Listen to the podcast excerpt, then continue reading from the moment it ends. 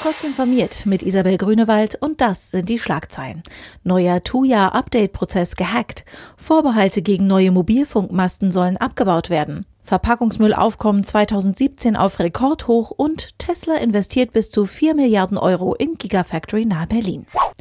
Der chinesische Hersteller Tuya bietet Unternehmen gegen eine Gebühr an, sich die eigene Smart Home Produktpalette auf seiner Website zusammenzuklicken. Den Service bewirbt Tuya als DSGVO-konform. Wer zu Hause eine günstige Schaltsteckdose aus dem Baumarkt oder von Amazon Pearl oder eBay hat, besitzt wahrscheinlich ein verkapptes Tuya-Gerät. Allerdings beweist Tuya zum wiederholten Mal, dass der Hersteller es mit der Sicherheit nicht so genau nimmt. Die Geräte bleiben ein potenzielles Einfallstor ins Heimnetz, berichtet CT. Angesichts von Vorbehalten vor Ort gegen den Bau neuer Mobilfunkmasten will die Bundesregierung in die Offensive gehen. Um mehr Verständnis und Akzeptanz zu erreichen, soll es eine als mehrjährige Kampagne angelegte Kommunikationsinitiative geben. Das geht aus der Mobilfunkstrategie der Regierung hervor.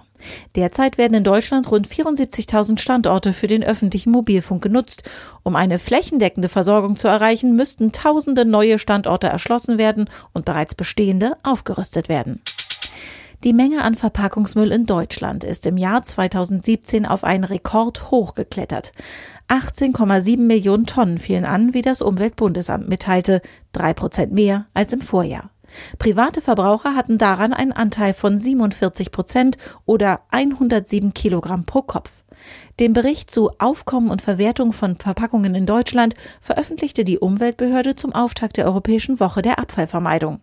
Als Gründe für die Müllflut nennt sie unter anderem Trends zum Online-Versand, kleinen Portionen sowie Essen und Trinken zum Mitnehmen. Tesla will bis zu 4 Milliarden Euro in die geplante Gigafactory im brandenburgischen Grünheide investieren.